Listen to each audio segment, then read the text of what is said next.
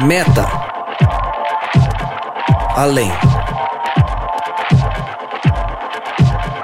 Noia, mente, metanoia. Além da mente. Além do pensamento. Mais longe do que estou. Muito mais do que sou. Novas ideias. Novas convicções. Relevância.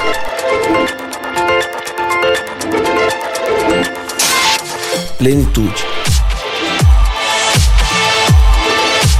A busca pelo ideal.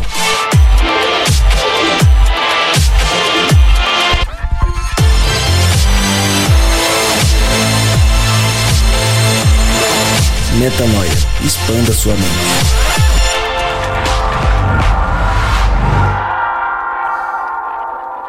Seja muito, mas muito, mas muito bem-vindo a mais um podcast Metanoia e hoje eu começo com uma pergunta. Você está pronto para expandir a sua mente? Começa agora o episódio 32 do podcast Metanoia. Meu nome é Lucas Vilches e como eu sempre digo, estamos juntos onde, Rodrigo? Estamos juntos nessa caminhada. É isso.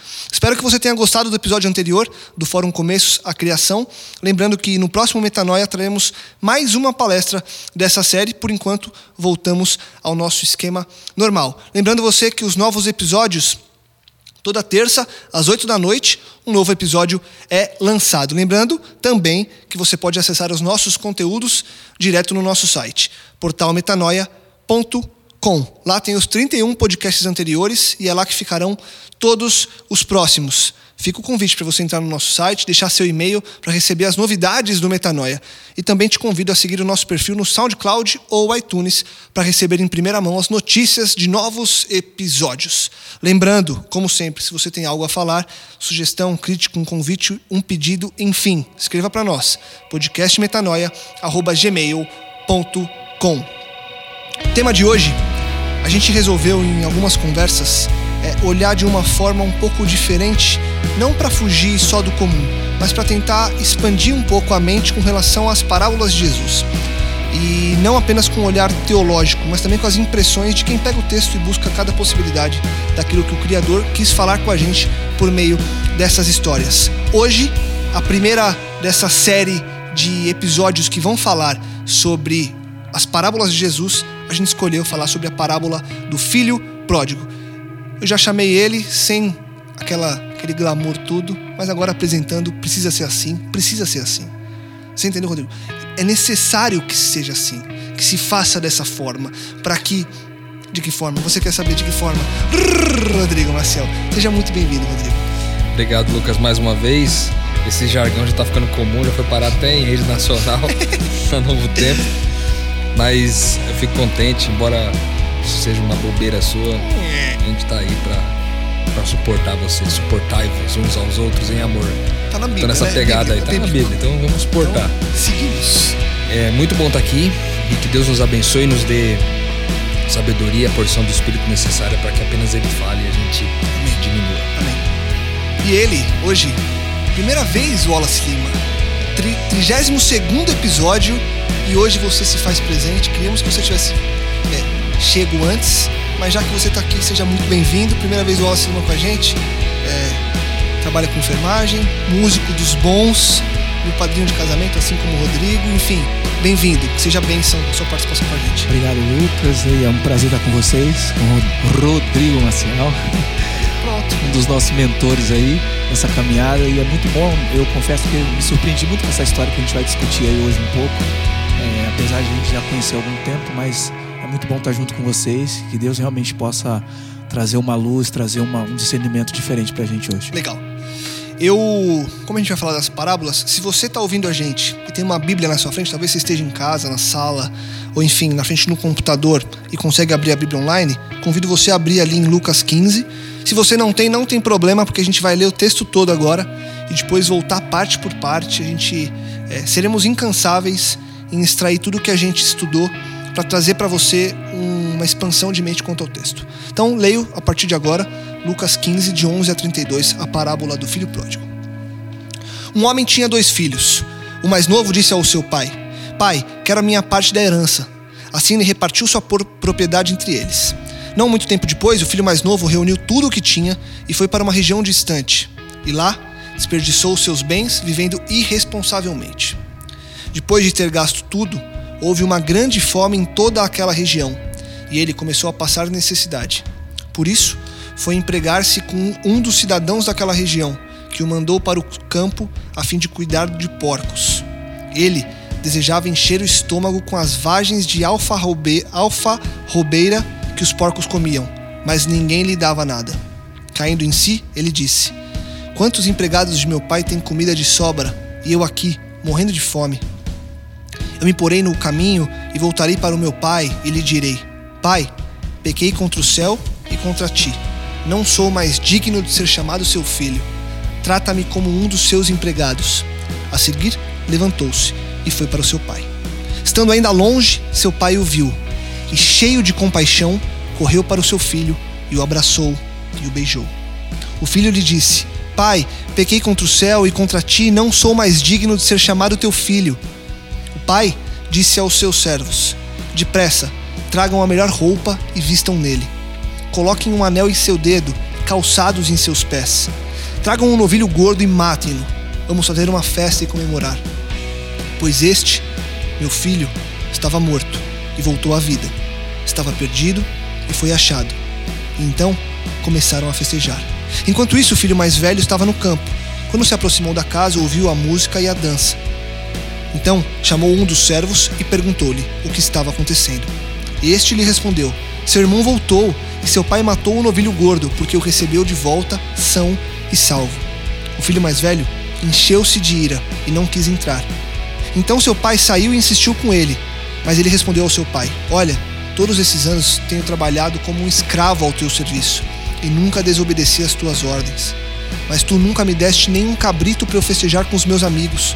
Mas quando volta para casa esse seu filho, que esbanjou os teus bens com as prostitutas, matas o novilho gordo para ele. Disse o pai: Meu filho, você está sempre comigo, e tudo o que eu tenho é seu. Mas nós, nós tínhamos que comemorar e nos alegrar, porque este seu irmão estava morto e voltou à vida. Estava perdido e foi achado. É sensacional, né? É uma história que por si só já é carregada de, de significados. Eu não sei o que vocês anotaram é, e o que vocês queriam trazer, mas eu, nessa busca de tentar entender algumas coisas, logo ali no começo, tem uma frase que me chamou a atenção e eu queria que a gente é, parasse nela para falar o que, que isso hoje na prática, já que a gente traz a história do filho pródigo para aplicar hoje em dia. Ali no começo ele diz que o filho, é, o filho mais novo, ele pegou tudo que tinha, saiu, e aí a parte, parte que eu queria frisar. E lá desperdiçou os seus bens vivendo irresponsavelmente. Aí eu parei e pensei, eu falei, tá, se a gente faz uma alusão a Deus como pai e um filho de Deus como nós, como filho, quais os bens, é, entre aspas, que a gente pode pedir para Deus e gastar irresponsavelmente? O que, que essa frase traz para mostrar que na verdade ele não gastou bens, ele não gastou dinheiro, ele gastou algo muito mais valioso sem responsabilidade, né? É, eu creio que que o que ele gastou foi vida, né, cara? É, na verdade, ele desperdiçou tempo de vida e poderia ter aproveitado esse tempo vivendo a verdadeira vida, mas escolheu é, aquilo que não era vida. E no geral, a gente costuma a gente costuma fazer opções como essa, né? Uhum, uhum. De escolher coisas que não têm a ver com a vida, porque a vida está em Cristo. Eu sou o caminho, a verdade e a vida, né? Ou seja, a vida verdadeira é a vida de Cristo, não a nossa. Então, o que o filho pródigo escolheu nesse primeiro momento da, da parábola, talvez refletindo nesse pequeno trecho, é, o, que ele, o que ele levou como consideração foi viver aquilo que não. viver a sua própria vida, ou seja, viver aquilo que não é vida. Uhum, que uhum. a vida verdadeira é Cristo. E aí, dentro dessa, dessa ideia que você falou, Rodrigo, a gente vê é, anos de alegria jogado fora, anos de saúde jogado fora, anos de verdadeiras amizades jogado fora, anos de, da companhia do pai jogado fora. Né? Mas um fato curioso, assim, fugindo um pouquinho dessa ideia que você colocou, eu, eu fui dar uma pesquisada, eu sei que você sempre faz isso, Lucas, é, ver o sentido da palavra e tal. Eu dei uma, uma pesquisada no, no nosso dicionário e filho pródigo realmente significa aquela pessoa que pertencia à casa do pai, ou mesmo aqueles que, se, que pertencem a uma, uma religião, que saem e que retornam. Uhum. Então, ou seja, essa condição de filho pródigo não é uma condição para todos. Aqueles que permanecem não necessariamente são o filho mais velho, mas o filho pródigo, para você ser filho pródigo, você tem que sair da presença do pai. Você tem que levar uma vida dissoluta, assim como o filho pródigo levou, e você tem que retornar. Isso te coloca na condição de filho pródigo. E o mais interessante é que a herança que ele, que ele pegou do pai não era de direito dele. Porque a herança, na verdade, era do filho mais velho. Quando o pai morria, e ele acabou pela misericórdia do Pai, e assim a gente tem pela misericórdia de Deus, a gente recebe as, a, a, herança, né, os, as, a prosperidade, todas as coisas que Deus nos concede, é, mesmo a gente não tendo direito. Uhum. E isso é uma coisa que linka muito bem com o que vocês falaram. Sim. Que ele gastou realmente aquilo que, que o Pai deu a ele, de boa vontade, porque uhum. ele não tinha direito, e a gente gasta muitas vezes aquilo que Deus nos dá de boa vontade, mesmo a gente não tendo direito. E, e você vê que interessante? É eu sei que daqui a pouco talvez a gente traga isso, mas indo em cima do que você falou, Wallace, é, nessa condição do que é ser um filho pródigo, é, não tem como todos nós não sermos um filho pródigo, né? Porque é impossível que todos nós, durante a vida toda, andemos de acordo com o que Deus sonha pra gente. Infelizmente, por causa do pecado, a gente se desvia, a gente sai, a gente volta e ele nos aceita. E talvez nós sejamos diariamente um filho pródigo, né?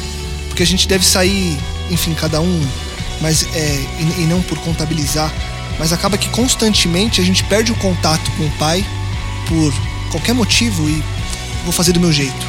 Ah, eu quero isso. Eu acho que sempre que a gente tira do controle de Deus esse lance de essa rebeldia, né? essa rebeldia de não, eu vou gastar o que eu tenho, meu dom, o que você me deu irresponsavelmente. Meu tempo, é quando eu falo assim, Deus, se vira aí, é, eu vou me virar aqui, eu tenho capacidade de fazer isso aqui sozinho. Ah, mas nem isso aqui, do tamanho de uma ervilha, você é capaz, né?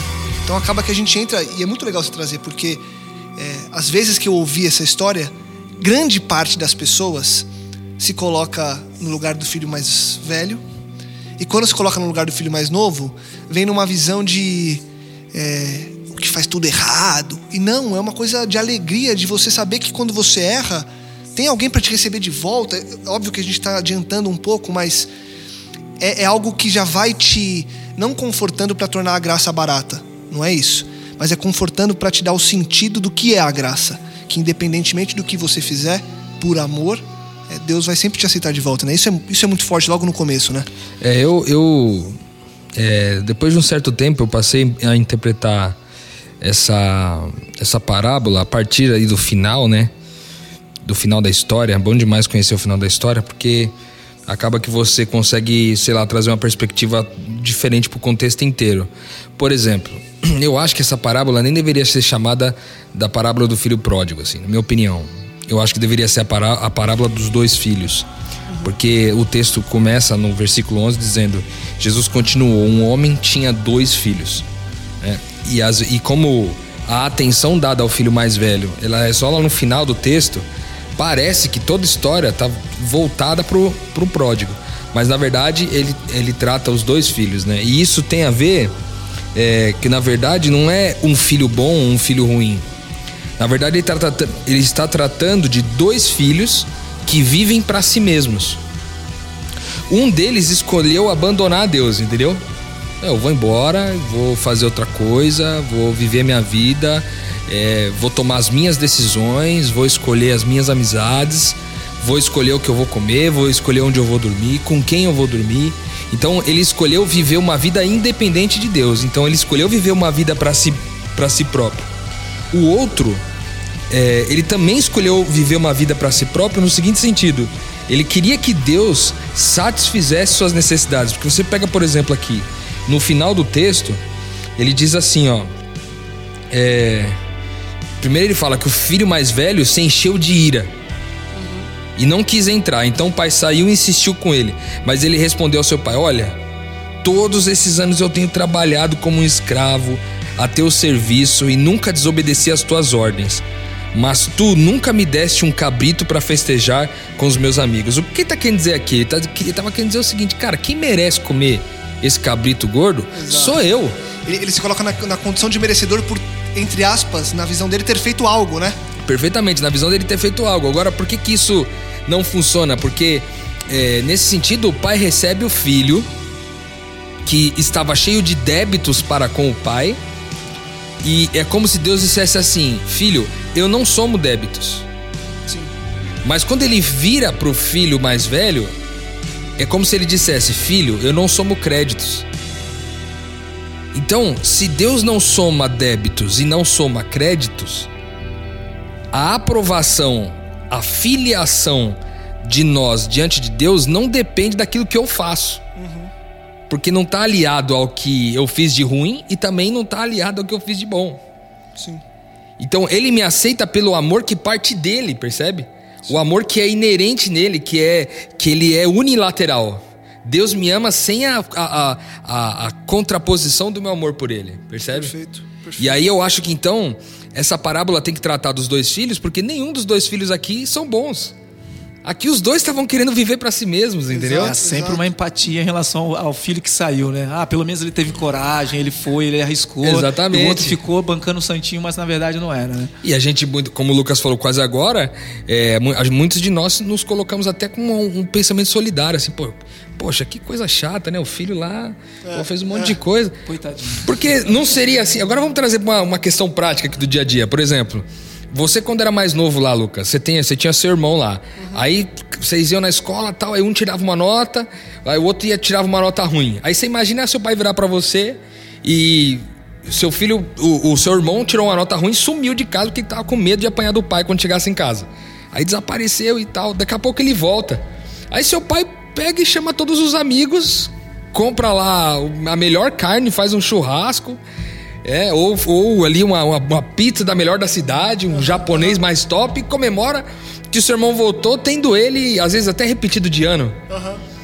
E aí você fica mal, porque você fala, peraí, meu, mas eu estudei pra caramba aqui, eu tirei bo- boas notas, por que, que eu não mereço comer isso aqui de melhor, né? Então, é, Deus está querendo nos ensinar. Eu acho que um dos principais a- aprendizados que a gente tem nessa, nessa parábola, no que eu chamo de a parábola dos dois filhos, é que é, Deus não soma débitos e nem soma créditos. Ou seja, isso aqui é uma história de graça. Entendeu? É uma história de graça. E por que, que isso é importante pra mim? Eu fico pensando assim. Porque isso aqui tem que me curar no seguinte sentido. Se alguém chegar pra mim e falar assim, ó Rodrigo, isso que você tá fazendo aí, cara, rapaz, a mão de Deus vai pesar sobre você. Olha, para de fazer esse negócio aí que Deus vai te. Olha, rapaz, você vai se lascar na mão de Deus e tal. E eu ter a condição de dizer assim, ó, cara, isso não é verdade. Não depende do que eu fiz pra Deus me receber com amor. Mas ao mesmo tempo, vai ter aquele cara que vai chegar pra mim e vai dizer assim, cara, você tem sido fiel a Deus, olha, Deus tem te abençoado, hein? Esse ano vai ser um ano de prosperidade pra você, irmão. Olha aí, quanto você tem sido fiel a Deus. Eu quero nesse momento poder repreender em nome de Jesus e dizer: não, isso não é verdade. Porque Deus não está me abençoando em função de tudo aquilo que eu tenho feito de bom. Percebe? Porque quando a gente começa a entrar nessa perspectiva de que Deus faz coisas boas pra mim, porque eu fiz coisas boas pra Ele, isso, é isso tem um nome. Sabe qual é o nome disso? Religião, cara. Então eu passo a me tornar religioso quando eu entendo que eu faço coisas pra Deus fazer coisas pra mim. Eu faço, as coisas, faço algumas coisas pra Deus pra que Deus eh, faça coisas pra mim. Ou seja, é quase como uma, uma forma de manipular o divino, entendeu? Exato. É uma manipulação do divino. Então, pra mim, Deus está falando aqui através de Jesus, nessa parábola, está falando de graça. De que a forma como ele me ama, a forma como ele me classifica como seu filho, nada tem a ver com o que eu faço ou deixo de fazer, mas tem a ver com o que eu sou, filho dele. Quando ele recebe os dois, ele fala: Você é meu filho. Para para os dois filhos, ele trouxe os filhos e reconheceu ambos como seus filhos. Então, não importa o que eu faço ou deixo de fazer, mas importa quem eu sou. E quem eu sou não é quem eu acho que sou ou quem eu digo que sou, mas é quem Deus diz que eu sou. E Deus diz que eu sou filho a partir do momento que eu creio. Perfeito. Eu queria dar uma, uma, uma- aprofundada nessa ideia que você falou aí. E se a gente for pegar o contexto dessa parábola, é, naquela plateia tinham pessoas comuns, né? Tinha os, tinha os escribas, os fariseus, tinha os publicanos. E nesse momento os fariseus estavam apertando Jesus quanto a essa ideia de que ele estava saindo com publicanos e comendo e frequentando a casa deles. E Jesus começa a contar as parábolas e ele se aprofunda nessa ideia. E a gente vê que essa comparação do filho mais moço e do filho mais velho é a, é a história do publicano e do fariseu. O filho mais velho, ele é o fariseu. E o filho mais novo, ele é o publicano. É aquele que, que negou a sua raça, que engana, que quer se dar bem, que quer viver a vida, que quer ter coisas. E aí no final da história, Jesus contando isso, ele, ele vira para os fariseus, nas entrelinhas, isso a gente consegue ver muito bem, e ele diz assim: Eu sei muito bem quem são os publicanos. Eu não estou ingênuo, vocês acham que eu, que eu não sei o que eu estou falando, mas eu sei quem são eles. Eu sei que eles, que eles realmente negaram, eu sei que eles trapaceiam, eu sei que eles fazem tudo errado, mas eu também sei quem são os fariseus. E aí, quando Jesus identifica, e é uma coisa muito legal da gente, da gente poder é, trabalhar essa ideia, e ele diz assim: Eu sei quem vocês são. E aí, se não me engano, no começo, o Lucas falou essa ideia, tipo, da gente sempre, sempre ser o filho pródigo. Se a gente for olhar numa questão é, é, raça humana, nós somos o filho pródigo. Nós somos o filho mais novo. Mas nesse momento a gente não pode colocar Jesus como o filho mais velho. Porque existia um outro filho e que sempre reclamava seus direitos e que tratava Deus como injusto. E os fariseus naquele momento falavam que Jesus era injusto, porque ele comia com gente que fazia o que era errado. E aí a gente traz essa história e é tremendo, porque nós somos, como raça humana, somos o filho mais novo. Que, que começamos a gastar as coisas que Deus tentando deu e jogamos fora, tentando voltar para o Pai. E aí na condição, na condição de, de filho mais velho, quem é o filho que reclama as bênçãos? Quem é o filho que fala que Deus é injusto, que coloca o caráter dele à prova? E é Satanás. E o melhor de tudo isso, porque a gente não podia terminar essa história assim, é que existe o terceiro filho. Que quando Jesus identifica o publicano e o fariseu, ele se identifica como o terceiro filho. E nós somos o terceiro filho à medida que nós voltamos para a casa do Pai, somos transformados à imagem e semelhança de Cristo. E isso é tremendo pensar nessa ideia, porque durante toda a minha vida eu pensei que ou eu era o filho pródigo, ou eu era, eu era o filho mais velho, aquele que vivia reclamando, sendo aquele fariseu. Puxa, esse cara é aprontou a vida inteira, agora está na igreja, está uhum, fazendo uhum. tudo bonitinho. Então, assim, é, é uma perspectiva muito diferente que transformou minha visão dessa parábola transformou a minha vida também. Porque eu, nesse momento, eu posso não ser o filho pródigo, nem o filho mais velho. Eu posso ser o terceiro filho, que é a imagem e semelhança de Cristo. Muito bom, amém. Eu queria. É, sei que a gente já foi até lá o final do significado, mas ela tem coisas no meio do caminho que acho que valem a pena, vale a pena a gente é, mostrar o, o, que significa é, você estar longe de Deus. Porque eu acho que essa parábola, você vê que ela gasta é, boa parte dos, dos quase dos 21 versos que ela tem, gasta com a parte de que o filho saiu e que ele sofreu. Então eu acho que tem uma mensagem de que, óbvio que a escolha é sua, mas saiba que a sua escolha de estar longe de Deus vai te gerar coisas como, é, e aqui diz, e para mim uma coisa antes, na verdade ele fala aqui, ó, logo no comecinho, fala que ele foi para uma região distante. Cara, por que, que ele não nomeou a região? Por que ele não falou quantos quilômetros era? A Bíblia traz muitas coisas específicas. Por que, que nesse caso Jesus falou que era uma região distante? Porque penso eu tudo aquilo que não é com o Pai é longe. Então você nunca vai para fora de casa na esquina. Cara, você saiu de casa, você tá longe. Porque a hora que você pisar para fora, você vai começar a andar, andar, andar e você vai para muito longe. E aí ele começa a falar que naquela região distante, longe de casa, longe do pai, sabe, onde o pai é, não queria que seu filho tivesse, começa a passar necessidade aquela região. E aí o filho começa a passar fome. E aí, e aí para mim uma das partes mais insanas de você pensar é que o filho que antes tinha todos os dons, o prazer do convívio, da comunidade, de você ter relação, de você estar perto do pai, de você desfrutar de tudo aquilo, ele perde tudo por uma escolha dele. E aí chega uma hora que ele fala aqui, e eu não acho que é à toa Deus, é, Jesus ter colocado isso, que ele desejava encher o estômago, com, aqui usa a frase exata, né? As vagens da alfarrobeira, ou seja, a comida dos porcos. Cara, que, que é comer a comida do porco? porco que naquela época, e ainda hoje a gente trata dessa forma, mas naquela época é de onde vem, era tratado como um animal dos mais imundos que existiam. E o, e o filho, ele escolhe comer a comida do animal mais imundo que tem, cara. O que, que é isso? Que, como vocês conseguem traçar um paralelo é, hoje? De novo, porque é, eu acho que é importante, a gente vem trazendo isso o tempo todo, para você que está ouvindo a gente. É importante a gente trazer o tempo todo a Bíblia para a luz do que a gente vive, porque eu acho que é por isso que a Bíblia existe, para que a gente entenda o contexto, mas para que a gente possa, na medida do possível e do que foi feito para isso, colocar em prática nos nossos dias. Cara, o que é um filho que sai de casa hoje, é, na relação é, filho e pai, filho de Deus e Deus, e por ir para um lugar que tem tão, tão, tão pouca coisa, que passa tanta, tanta necessidade, ele olha e fala: Cara, eu vou comer a comida do porco porque é o que tem para mim e eu quero isso, que eu tô com fome, eu preciso disso. Primeira coisa que eu penso quando você fala disso daí, Lucas, é o seguinte: qual que é a casa pela, da qual ele foi embora? Entendeu? Casa do pai. Casa do pai. E o que, que é a casa do pai hoje para nós? O que, que representa a casa do pai para você? A lugar seguro. de Deus, a relação com Deus. Um lugar Pensa, seguro. Onde né? Deus mora? Em nós. Essa é a pergunta. Deus mora em nós, certo? Então, quando o cara se afasta, se a casa de Deus somos nós, nós somos o templo, o lugar onde ele escolheu para habitar, para morar, se o cara se distancia, se ele vai para uma região distante, é, eu creio que a Bíblia está falando aqui que ele vai viver o ápice daquilo que ele não é. Porque quando você sai de dentro de você mesmo, dessa perspectiva de quem você é, cara, eu sou filho de Deus, porque aqui, tá, aqui o lance tá no, tá, no, tá no filho, sabe? Sim. Eu quero viver algo distante de filho. Percebe? Eu quero sair da minha identidade de filho. Porque o filho tem um lance da dependência, tem um lance da família, tem um lance de partilhar as coisas, Sim. né? E ele quer sair disso para gastar tudo consigo mesmo. Exato. Mais por egoísmo. Por, mais por egoísmo. Na verdade, o objetivo dele era assim: não, eu preciso deixar de ser filho, eu preciso sair dessa perspectiva de alguém que compartilha, reparte e se sacrifica, para ir viver uma vida de que da, da, da identidade a qual eu não pertenço que é gastar tudo comigo mesmo.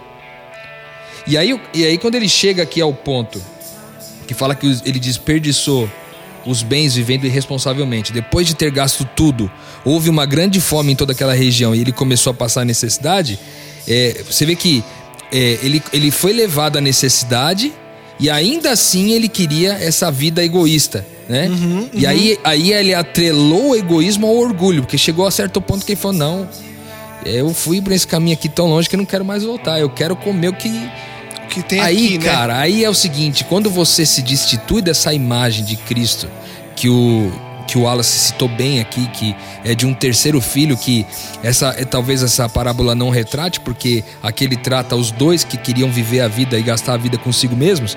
Talvez a vida de Cristo seria aquele que viveria é, a semelhança de Jesus nessa história, que não foi contada essa parte. Mas olha só, quando ele vai e come a comida do porco é porque ele chegou no pior do pior dos casos. Uhum, o que uhum. que para mim hoje representa o pior do pior dos casos? O que que representa para você, Wallace? Tipo assim, o que que é a com comer a comida do porco? Porque você vê que ele nem recebe a comida do porco, né? Pelo que eu entendi aqui. Não deram ó, pra ele. Não deram a comida para ele. Ou, ou, seja, o que tinha de pior, não deram para ele. O que que é essa comida de pior? Aí? Eu acho que se a gente partir pelo lado físico, seria realmente você ter a, a, aquilo que ele, ele mesmo declarou que os, os servos do pai dele tinham. Mas acho que muito mais do que isso é a graça. Porque quando a gente não está sobre a graça, a gente está em desgraça.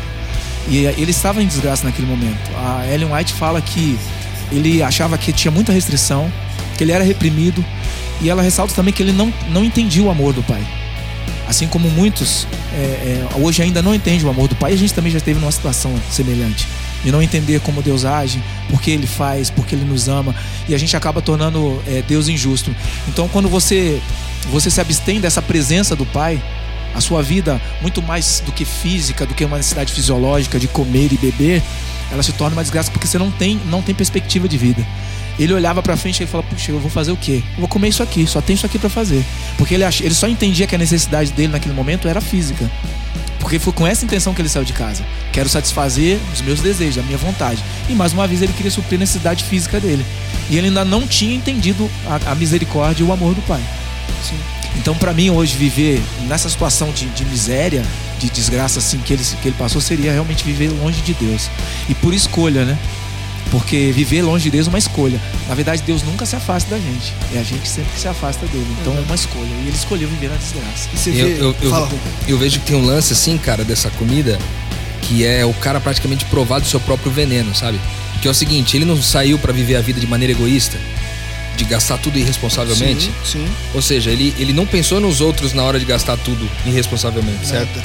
E aí quando ele vem é, para esse final do texto, as, o, o cara que tinha que dar para ele as vagens de alfarrobeira, nem isso deu. Ou seja, ele provou do próprio egoísmo do lado da outra pessoa. Uhum, você entendeu? Uhum. Ou seja, a pessoa que vive constantemente egoísta, em algum momento do tempo ela vai lidar com o egoísmo do outro. Exato. Entendeu? Então, o ápice de você, para mim, o ápice de você chegar na comida dos porcos é você dar de frente, olhar para os lados e não conseguir ver um filho de Deus. Alguém que remeta a você a sua verdadeira identidade, percebe? Exato. A gente falou aqui há algum tempo atrás no, no, no podcast de identidade dessa necessidade da gente ser a certeza da identidade do outro, né? uhum, né? Uhum. E aí quando ele chega nesse momento dos porcos, ele não tem o outro para dar certeza da identidade dele, percebe? Exato. Então eu acho que o ápice na nossa vida hoje é a gente chegar a lugares onde você olha para o lado e você não consegue ver ninguém que possa te lembrar de quem você é. Exato. Eu isso... acho que isso é a pior comida dos porcos. E você vê, Rô, você trouxe ali que quando ele sai e toma essa decisão que ele tomou, ele nada mais fez do que é, vender a identidade, ou seja, sair de si para viver algo que não era ele, porque o que era ele? Era o projeto sonhado pelo pai o Filho de Deus, o Filho do Pai. É, nós nascemos como filhos de Deus, mas nós, pelas opções que tomamos, temos a opção de negar a identidade. Porque a identidade ela já está instituída, a gente só nega ela, né? Recusa. E aí, olha só, e como faz tudo, faz muito sentido o que você disse, porque no verso seguinte ele fala assim: caindo em si, ou seja, entendendo quem ele é, olhando para si mesmo e vendo que ele não é nada daquilo, o próprio filho diz: Quantos empregados os de meu pai têm comida de sobra e eu aqui morrendo de fome? Aí ele continua: Eu me porei no caminho e voltarei para o meu pai, e lhe direi: Pai, pequei contra o céu e contra ti. E aí essa parte para mim que é vai também muito ao encontro do que você falou. Não sou mais digno de ser chamado teu filho. Trata-me como um dos teus empregados. O que aconteceu aqui? Ele perdeu completamente a noção da identidade dele. Não é porque ele já não queria. Ah, não, eu não tô mais afim de ser filho. Não, é que ele já, na cabeça dele, ele já não tem o direito, entre aspas, para ele, de ser filho. Então ele olha pro pai e fala: Ah, pai, eu não sou mais seu filho, então dá um emprego para mim. E aí, olha só, o que, que tá por trás do empregado, mano? É que ele permanece egoísta, entendeu? Por quê? Porque, Porque ele não... tem uma relação para quê? Pra remuneração. Exatamente. Cara, e, aí, e aí perverteu tudo, mano. É, ele continua. Aí perverteu tudo. Porque o filho que volta. Porque tem muito disso. Tem muita gente que para aqui, ó. O filho volta. Oh, Deus. Tô aqui, voltei. Dá um emprego bom para mim, pra eu ganhar um pouquinho mais. Saca? Situações do dia a dia. Ou o cara volta pra igreja e fala: Não, não, mas eu queria uma remuneração pra estar tá aqui, porque senão não faz sentido. Ah! Tipo, estamos falando do quê? Estamos falando de retorno ou de identidade? A identidade não tem que ter retorno. Porque a identidade é de você para fora, não de fora para dentro, entendeu? É você expandindo alguma coisa. E aí vai bem em cima do que o Wallace falou, que eu achei espetacular, que é esse lance dele, ele ainda continua ao voltar para casa, ele ainda continua nessa perspectiva de resolver o que é ordinário da vida, que é o comer e beber, percebe? Exato. Então eu, eu, eu tô disposto a, a virar o empregado para resolver o meu problema. E, perfeito. Das necessidades básicas da vida de comer e beber. Só que ele não entendeu, porque quando ele chega lá de novo, o que, que o pai dele manda fazer? Ele manda trazer uma capa, um anel e uma sandália, cara. É tipo assim, é, ele tava querendo, olha como que é, a gente chega a determinado ponto do nosso egoísmo que a gente acha que, que a gente tá tipo buscando a migalha daquilo que Deus tem de herança para nós, cara. Percebe? Porque o que Deus quis dizer ali, cara, quando ele colocou a capa, quando ele colocou a roupa sobre Voltou ele, tudo ele disse normal, assim, cara, né? voltou tudo a normal. Colocou um anel pra dizer, cara, você ainda pertence à minha família. E deu a sandália pra ele dizer, cara, aqui você não vive como um servo, aqui você pode Isso é espetacular. pisar como, uns, como alguém da família, percebe? Então, é, eu acho que é, é muito provável, a história não continua, né? Pra dizer como que viveram esses dois filhos depois. Mas eu tenho certeza que a vida dos dois filhos mudou a partir daquele momento lá. Sabe por quê? Porque quando Deus fala com a gente, não tem como alguma coisa dentro de, dentro de nós não morrer, tá? Exato. Então, na hora que Deus fala com ele, na hora que o pai fala com ele e festeja, ele entende que primeiro ele foi perdoado, ele teve a certeza do perdão. E aquilo que antecede o arrependimento é o perdão. Exato. Ou seja, a troca de caminho, né? a volta. Então, o ápice do nosso egoísmo é não conseguir encontrar alguém que seja a certeza da nossa identidade. E tem um detalhe no texto que a gente não falou aqui, mas que eu acho espetacular também, que é quando ele tá voltando, é o pai vendo de longe, É, cheio de compaixão, correu para o seu filho, o abraçou E o beijo. e beijou. E, sa- e sabe o que eu vejo aí, Rô? Que pra mim, é, na verdade eu li num livro, cara. E me marcou e foi. Eu te contei, né? Porque foi, eu tô lendo um livro chama Jesus é, do Judah Smith. E, e ele fala sobre essa parábola, ele traz essa, essa mensagem e isso me marcou. E foi o que me falou, cara, a gente precisa estudar isso pra ter esse debate que agrega. O que, que é isso aqui do pai correr até o filho?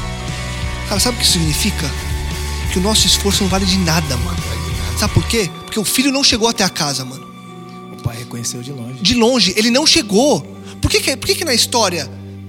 Por que, que na história Jesus não deixou o filho entrar e explodir o portão e subir e falar, ajoelhar, pai, eu não sou mais digno de ser seu filho, me trata como um dos seus empregados, eu só quero um prato de comida e um lugar para dormir. Por que, que não aconteceu assim? Por que, que Jesus teve, colocou o detalhe de o pai de longe ver o filho e interromper o caminho dele? Sabe por quê? Porque o nosso esforço não vale de nada, mano.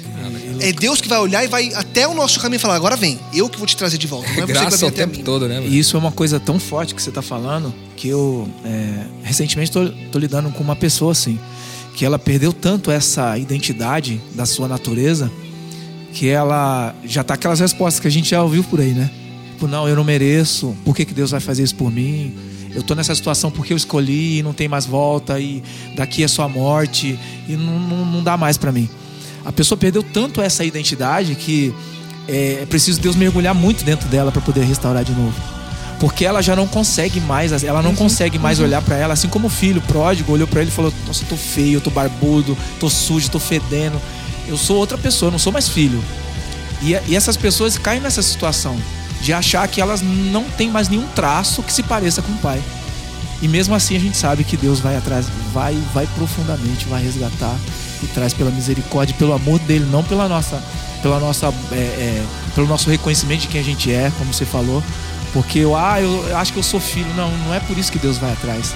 Deus vai atrás porque Ele sabe que nós somos filhos dele. E, você vê que louco aqui, eu tava pensando seguinte.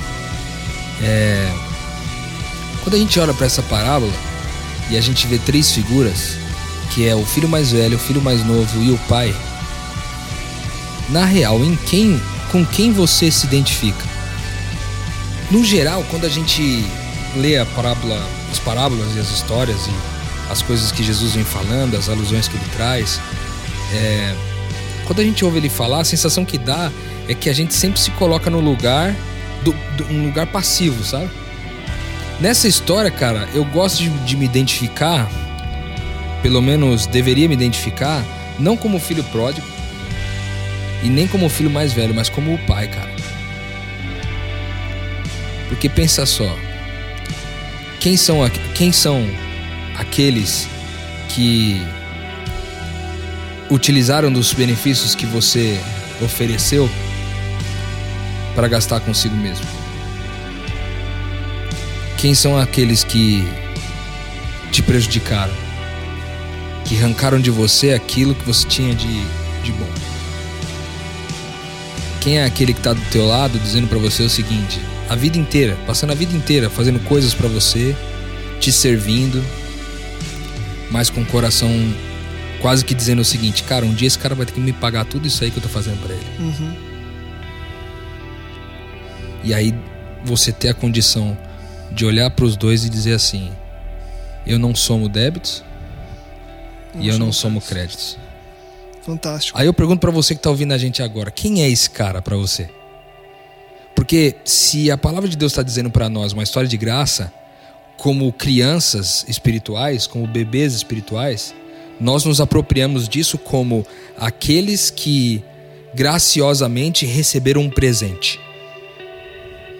Mas agora que estamos maduros, que essa é a proposta de metanoia, nos tornar mais maduros espiritualmente através da expansão da nossa mente, ao invés de pensar na graça que Deus pode me ofertar, por que não pensar na graça que eu posso ofertar para aquele que não merece, cara? Perfeito. Por que não dizer para aquela pessoa agora, aquela pessoa que te magoou, que pisou na bola com você, que pisou em você, ou aquela pessoa que vive de fazendo coisas à espera de uma remuneração, e receber essas pessoas com um abraço e um beijo? Por que não fazer isso? Por que não se colocar na identidade de Cristo nessa ocasião? Então, que essa seja uma, uma metanoia pra gente em todos os textos bíblicos que Jesus vem trazer para nós Perfeito. que a gente deixe, deixe de viver esse, essa fase de vítima por muito tempo, porque ela é normal, ela faz parte do processo. Você vai lá e se alimenta como um bebê que precisa de leite. Mas já está na hora da gente dar um passo a mais e entender que o nosso papel está em ser o Cristo nessa ocasião e em todas as outras que Jesus vem trazer para a gente nas perspectivas bíblicas aqui. E você vê que, que fantástico que é. Nessa parte, em- e até usando o seu gancho, Rô, da gente se colocar como quem vai oferecer a graça. Muitas pessoas às vezes param e pensam assim, né? Pô, mas como que eu vou falar? O que eu vou dizer? Qual vai ser o meu discurso com essa pessoa? É, o que, que eu tenho que preparar para ela entender que ela merece? Aí olha só, olha o que acontece aqui. O filho chega, Deu um plim aqui, hein, louco. o filho. Isso aí que você tá falando, né? Isso aí que você tá falando aí tá indo profundo aqui, cara. Vai, vai, vai fundo, vai fundo. O filho, o filho chega, ele vai até o pai, aí o pai, estando ainda longe, vai até ele. Aí o filho diz: Pequei contra ti, não sou mais digno de ser seu filho. O que, que o pai faz? O pai não argumenta com ele, mano. Abraça e O beija. pai não argumenta com ele, mano. O pai não tenta convencer ele daquilo. Porque imagina o seguinte: qual que seria o mais comum dentro de uma perspectiva do nosso dia a dia? A pessoa vir pedir desculpa e você falar: está desculpado porque isso, isso, isso, isso, isso, isso, isso, isso. Fica tranquilo. E a gente acaba muitas vezes se enrolando, falando que não deve, falando besteira, ou falando um monte de coisa e não adiantando pra nada. Atitude de um pai é olhar pro filho e por saber quem ele é de verdade, que nada daquilo que ele fez faz parte dele, ele olha, deve. Eu imagino a cena, se eu fosse gravar isso, e eu tô. O Rodrigo sabe, eu tenho, o Wallace também, tenho tentado fazer algumas coisas disso. É, se fosse fazer uma história disso, o pai só olhar pro filho, dar um sorriso, passar a mão na cabeça e virar e chamar os servos, falar: prepara tudo, traz tudo do bom lugar que meu filho voltou. Ele, ele só tomou a, a atitude que ele deveria tomar pra mostrar pro filho quem ele realmente é. Ele não precisou argumentar, ele só mostrou. Isso que você está falando é, é a natureza do, do ser humano, né? Tentar se justificar, porque na verdade ali, se o pai tivesse feito essa argumentação, ele se justificaria. Ah, eu achava que você era muito mal, que você proibia muitas coisas, que eu não podia fazer. E não tem acordo, o pai não dá a chance. Abraça e beija e fala: Você tá de volta, Você tá valeu. Você, que bom que você voltou. E, ne- e nessa ideia de você voltou, a gente tem que lembrar o seguinte: pra quem tá ouvindo a gente se sente um filho pródigo agora, né, Rodrigo? A volta tem que ser espontânea. Ninguém volta obrigado. Você falou que o pai reconheceu o filho de longe, mas ele reconheceu porque o filho resolveu voltar. Tava no caminho. Exatamente. Ele não chegou ao destino final porque o pai viu de longe, mas ele tomou a iniciativa de voltar. E para aqueles que se sentem filho pródigo nesse momento, é, basta isso para Deus. Pai, eu quero voltar. Não tô conseguindo, mas eu quero voltar. E Deus vai correr desesperado para dar um beijo, abraçar e colocar Sem a argumento, capa lá, sem argumentar. Cara, esse, você falou um negócio aí, deu um plim aqui, cara, que é assim. A gente, a gente quer criar, Juan, um momento metanoia. Então sempre que. A gente vai ter que fazer um. Vamos, vamos pensar aí, Juan, Fazer uma. um plim.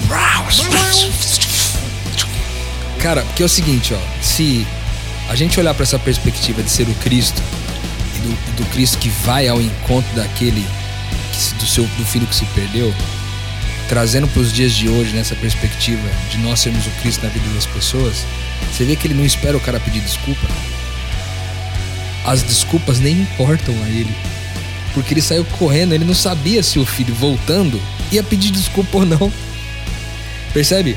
Só de Porque- ver o filho ele foi, né? É porque até o fato de você esperar a desculpa de alguém é algo egoísta, cara. Percebe? Porque no fundo você quer é, se sentir superior àquela pessoa que tá pedindo desculpa a você. Como se você tivesse numa posição na posição de auferir algo a mais do que ele. então, Je- Jesus ele, ele, ele não espera, cara. E aí tá o nosso ponto, cara. Alguém faz mal, o mal contra mim e eu não espero ele chegar até mim. Eu vou até ele e eu não discuto nada, como vocês falaram aqui. Eu simplesmente dou um abraço e um beijo. Foi isso que ele fez. Que é o que, é o que eu sou, né? Eu sou isso, eu sou amor, Cara, eu sou é um compaixão. abraço e um beijo, Lucas. Um abraço e um beijo de verdade, cara. Com um abraço e um beijo de alguém que, como diz o texto bíblico aqui, está com o coração cheio do quê? Compaixão. De compaixão, cara. E, e o legal que você tá falando, assim, agora deu um plim também aqui, né? É, a, a- a senhora White fala sobre isso. Se a gente conseguisse ver o que está por trás das cortinas. E Jesus, eu fiz aquele paralelo entre o fariseu né, e o filho mais novo. E Jesus sabia quem estava por trás. Então o pai, quando corre e abraça, olha pro filho, ele fala. Ele, ele, o filho não precisa dizer nada, porque ele sabia quem estava por trás. Ele sabia quem tinha levado o filho para aquela vida. Ele sabia quem tinha colocado o filho naquela desgraça. Ele sabia que a guerra dele, que o problema dele não era propriamente com o filho, porque ele já esperava por para aquele momento, ele já sabia disso. Deus sabe quando a gente vai voltar. Então ele já olha por trás e fala: Eu sei que é você, Satanás, que está por trás. Mas o meu filho perdoou. Porque na nossa vida é assim. A gente, a gente caminha, a gente erra, mas Deus sabe quem vai por trás. Deus sabe quem que está lutando para nos destruir. Deus sabe quem é que está tentando falar que o mostrar, provar que o caráter dele é injusto, que não é real. Então aquilo se manifesta na nossa vida para agredir Deus, mas ele sabe que, não, que o Wallace, na presença do Pai, não faria aquelas coisas que ele faz quando está distante. Mas você percebe essa perspectiva de novo, cara, assim, ó. Do Deus que, que nos persegue dessa forma, porque sabe que a minha imagem destituída tem a ver com uma batalha espiritual. E a gente trazer de novo para nós sermos o Cristo. Percebe? Porque quando nós somos o Cristo e alguém nos machuca, alguém nos fere, eu olho para esse cara agora e vejo assim, cara, o pior mal que o mal pode fazer é tornar alguém malvado eu olhar para aquela pessoa que errou contra mim e saber que agora eu não olho mais para essa pessoa segundo a carne, mas segundo o espírito, cara. Porque o que levou Jesus aí de encontro com o seu filho, o que levou Deus aí de encontro com o seu filho foi a certeza de que tudo aquilo que ele fez de ruim não tinha a ver com ele. E nós, cara, não conseguimos muitas vezes fazer isso, porque a gente sempre acha que as pessoas são ruins e por isso que elas fazem o mal contra nós, entendeu? Sendo que o que Jesus está ensinando pra gente aqui é o seguinte, cara. É. Seja lá quem foi que fez mal contra você aí. Eu te recebo aqui, cara, sem questionar nada. E o mais lindo de tudo é que eu te coloco num lugar de honra, cara. Aí eu te pergunto, aquele cara que você precisa perdoar, talvez o grande indicador de você saber se você perdoou esse cara ou não é você ser capaz de colocar esse cara num lugar de honra, cara. E, e legal o que você tá falando, assim, é uma ideia também que me surgiu agora. É, o pai, ele não, ele não se sentia ofendido por aquilo que o filho fez. E na verdade, é, Deus não pode ser ofendido. Nada daquilo que a gente fizer pode ofender Deus. E quando você fala da gente ser Cristo, a gente se coloca nessa condição. Nada do que fizerem para mim pode me ofender. É isso aí. eu, eu, sou, eu sou igual a Cristo. Eu, eu pareço com ele e ele não se ofende. Eu também não me ofendo. E eu sou maduro o suficiente pra ter a convicção de quem eu sou, Exatamente. independentemente do que você fizer, né? Então, exatamente. Então, Mano, Deus tem que ter misericórdia de nós, mano. Muito. Porque você tá vendo que nós estamos. O que, que o Wallace falou aí agora, mano? Isso é pesado demais, mano. Deus não pode ser ofendido, mano. Um Cristo não pode ser ofendido, cara. E aí a gente lembra da cruz, né? Que as pessoas falando e batendo, agredindo. Ele, mais uma vez, ele disse: Pai, perdoa, porque eles não sabem o que estão fazendo. Ele não pode ser ofendido. E a gente às vezes fica tentando defender Deus, ah, você está sendo injusto. Deus não precisa de defesa, porque ele não pode ser ofendido. Se eu acho que Deus pode ser ofendido, ele já deixou de ser Deus. É isso aí. Pesado. Eu vou andar mais um pouco aqui pra gente começar a chegar nos últimos versos, inevitavelmente perto do fim. É, e agora trazer um pouco da perspectiva do. E você vê que, é, de novo, Cristo é, não fez dessa forma à toa. Ele gasta muito tempo mostrando o que acontece com quem vai embora. Gasta um certo tempo falando sobre o que aconteceu quando ele voltou, então essa reação do pai em não cobrar, em não pedir desculpa nem nada. E o menor tempo que ele gasta é com o filho mais velho. É com o filho mais velho. Por quê? Porque a atitude do filho mais velho é uma atitude tão hoje em dia normal, aí uma opinião minha, que ele fala, cara, essa é uma doença, essa é uma doença que é pior do que você sair. Porque olha o que ele traz. Primeiro ele traz dizendo que o filho mais velho encheu-se de ira. E aí o filho mais velho argumenta com o pai na hora de falar: Pô, mas você fez essa festa pro moleque, você tá louco? Ele fala: Todos esses anos tenho trabalhado como um escravo ao teu serviço, nunca desobedeci às suas ordens. Cara, É pior, né? cara? como que você se coloca como escravo? Como que você é, trabalha a serviço de Deus? E outro dia a gente escreveu um, um negócio na nossa página, lembra? Uma citação sua que a gente fez. E, e- e perguntaram: não, mas eu sirvo a Deus. Não! Porque quem serve a Deus é um funcionário, alguém que está sob uma tutela, entendeu? Alguém que, que, que deve satisfação. A gente não deve satisfação a Deus. A gente faz não porque a gente deve satisfação, a gente faz porque a gente ama. E vamos ser sinceros, um empregado não necessariamente ama o patrão. Não há essa, essa, esse significado é, o tempo todo. Ele não tá há. interessado no benefício. Né? Ele tá ali porque ele tem um benefício. Então, assim, como, como que um filho é, se coloca como um escravo? Esse filho, na verdade, só tá ali porque ele cobra o pai de um direito que ele tem, que é o que a gente falou lá no começo. Ele nunca entendeu Então, assim, que era filho. E aí que faz todo o sentido quando você traz que isso é religião. Por quê? Porque essa pessoa aqui, o filho mais velho, é quem está sentado em qualquer comunidade, em qualquer lugar, cumprindo leis e regras e achando que aquilo dá direito a ele a alguma coisa. Dá direito ao céu. Quando não dá direito a nada. Por quê? Porque o direito já foi garantido lá atrás, não pelo, pelo que ele fez, mas porque o pai fez. E o filho mais velho comete aqui pra mim o lance do da prepotência, o lance de você ser autossuficiente. Pra mim isso é tão grave. E por que, que eu acho tão grave? Porque é extremamente comum hoje você ver isso. E nós mesmos, não tô dizendo, não tô apontando o dedo, não é isso, não. Não me entenda mal você que tá ouvindo. Não, não me acho o filho mais novo, não me acho só o pai. Eu acho que muitas vezes a gente cai nos três papéis. Eu acho que muitas vezes a gente, cara, eu preciso sair disso, eu preciso parar de fazer isso. Fato é que nessa história, na minha opinião, o filho mais velho é a figura do religioso hoje. A figura da prepotência, a figura do, da autossuficiência, a figura da independência Do mérito. do mérito, a figura da maior das podridões, porque o filho mais novo, ele fugiu, fez a pior das besteiras. Mas quando ele volta, como não há uma continuidade do texto, como o Rod, como o Rod disse, é, a gente entende que ele entendeu. Ele recebeu e talvez ele tenha ficado constrangido com aquilo e falou: putz, é isso. E aí, por último, e aí de novo, por que, que, por que, que Cristo deixou por último? Acho que é pra mostrar que a gente não pode ser assim de jeito nenhum, cara, porque é tão, é tão ruim você estar na casa do. Porque ele tá na casa do pai. Você tá na casa do pai, você tá na presença do pai e ainda assim você não se coloca como filho. E essa, é, essa foi uma, uma, uma coisa que eu li no Espírito Profecia, né? A citação da, da, de Ellen White. E, é- e ela fala, eu acho, acho que até comentei no começo, os dois filhos, nenhum dos dois amavam o pai. É isso aí. E os dois, a gente é aquilo, a gente tem a tendência de falar, igual você falou, ah, eu acho que era pior e tal, mas a gente tem essa tendência de, de puxar para um lado Sim. do filho mais novo e do filho mais velho. Puxa, como é que pode? Ele tava ali, viveu tanto tempo com o pai e não entendia nada.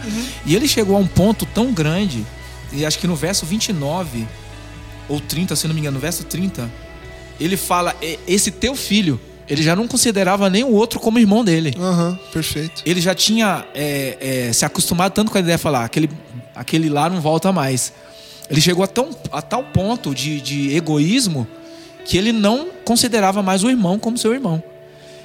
Ele não amava o pai, ele não amava o irmão.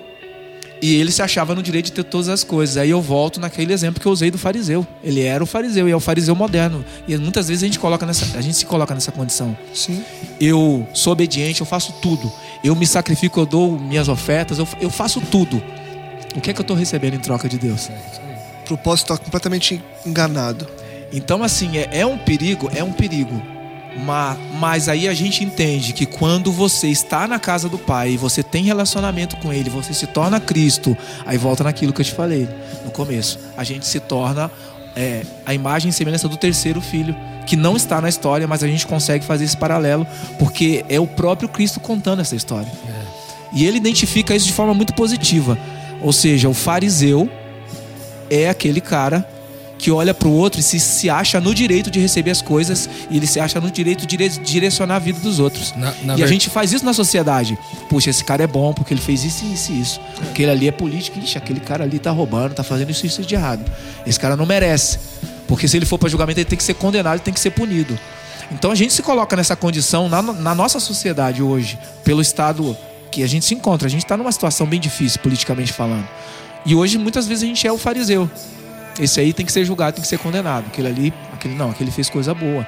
E é um perigo, porque a gente sai do âmbito espiritual, vamos dizer assim, que não tem como sair, a gente sabe que a nossa vida é completa, é uma só. Mas pra gente dar uma definida, a gente sai do âmbito espiritual e a gente coloca no âmbito social e fala: esse aqui é certo, esse aqui é errado. Eu tô me tornando um fariseu de todas as formas. E, e- e aqui é. Pensando pensar nisso, até tipo assim. é, o Wallace me permite pensar um pouco diferente, mas dentro dessa mesma linha que você tá falando. Que pra mim o terceiro filho tá aí, cara. Na verdade, o terceiro filho é o próprio pai, entendeu? Então, o pai, esse terceiro papel, porque existe lá os dois filhos, os dois que eram filhos, que tinham entendido que eram filhos, e o mais maduro da história é o pai. Com certeza. Percebe? Sim. Então, é, eu posso em algum momento da minha vida me identificar com o religioso é, e saber que eu tô no caminho errado. Eu posso me identificar com aquele que se perdeu, mas a minha identidade é a do pai. O meu DNA vem do pai, entendeu?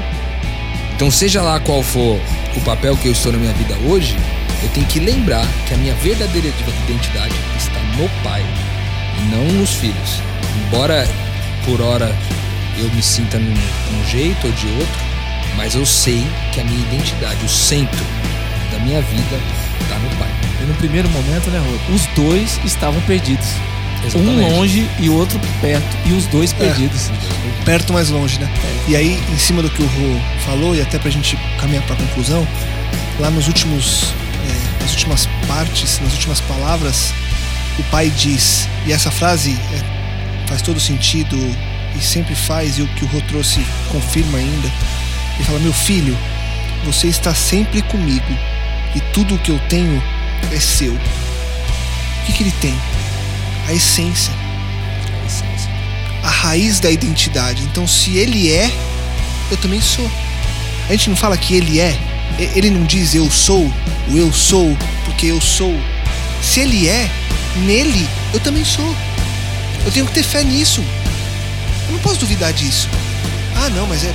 Não, não é. Ele está dizendo: tudo que eu tenho é seu. Se tudo que ele tem e ele é, então eu também sou. Então, o que, que me leva a achar que, ah, não, eu não sou mais filho, eu sou. Volta pra trás, lembra quem você é em Cristo, porque o sentido tá aí. E se não é isso, não é vida. E se não é vida, é morte. E aí a caminhada ela é, ela é decadente, porque só há sentido quando a gente entende tudo isso de viver em Cristo e entender essa identidade. Né? É Isso aí. Cara, eu fico pensando aqui em você que tá ouvindo a gente. e A gente falou tanta coisa aqui, né, cara? Tanta Nossa, foi- quanto tempo de programa, né? Não, esse daqui vai vai tá, é um dos recordes. Grandes recordes. Já estamos quase uma hora já. Quase uma hora. Então, eu, a gente desculpa pra você que ouve Não. a gente aí, às vezes ele deu uma extrapolada aqui. Mas eu queria, minhas últimas palavras aqui, dizer o seguinte. É, esse- essa, essa, essa frase do final, meu filho, você está sempre comigo, tudo que eu tenho é seu. Isso aqui ensina a gente o seguinte, cara. A gente já tem tudo o que precisa pra viver. A gente tem tudo o que precisa pra viver. no tempo certo e no lugar certo. Deus vai nos permitir tomar posse dessas coisas para viver aquele momento. Que a gente possa ter essa certeza do cuidado de Deus, que a gente possa ter a convicção de que nós somos esse Deus. Entenda bem o que eu quero dizer, não como um Deus, mas nós somos essa pessoa no papel do Pai que está aqui, que está a imagem aqui, e semelhança dele. a imagem e semelhança dele e o que nós devemos fazer nesse processo é o que ele faz. Wallace. Eu também é, peço desculpa aí se a gente exagerou um pouquinho no tempo, né? A gente gosta de falar, a gente é assim como diz a Aninha, nossa amiga, né? E eu queria, é, como últimas considerações, é, ressaltar essa questão que a gente usou também da graça. É, é muito legal que você falou que o pai estava de longe, né? E ele avistou o filho. E eu queria terminar com, justamente com essa ideia de que Deus está sempre olhando de longe, esperando para aqueles filhos que se acham pródigos, é, para que ele para que ele retorne. Ele chega a essa conclusão de que ele não consegue viver longe do pai. E Deus está sempre ansioso para que isso aconteça não só com aqueles que se acham pródigos no momento, mas para qualquer, para qualquer um de nós em determinados momentos da vida, porque isso pode acometer a cada um de nós. E Deus ele está ali sempre olhando, esperando. E a misericórdia de Deus é maravilhosa e eu vejo isso claramente na história do filho pródigo. A misericórdia, o amor de Deus, independente daquilo que a gente faça, de onde a gente vá ou de onde a gente esteja, porque a misericórdia dele foi grande para um que foi para longe e para aquele que esteve perto o tempo todo. E essa misericórdia pode transformar a vida de todo mundo. É basta a gente querer. E eu agradeço muito a Deus por essa misericórdia dele. Amém. Obrigado, Wallace. Valeu, Rô. Agradeço. Mais um dia de muita metanoia. A gente é, volta em breve com mais é, parábolas, com mais assuntos, para que a gente possa juntos expandir nossa mente. Aquele convite de sempre. Compartilhe, divulgue e ajude que mais pessoas também possam expandir a mente, como você, se Deus quiser, também expandiu nesse episódio. Semana que vem tem muito mais Metanoia Expanda a Sua Mente.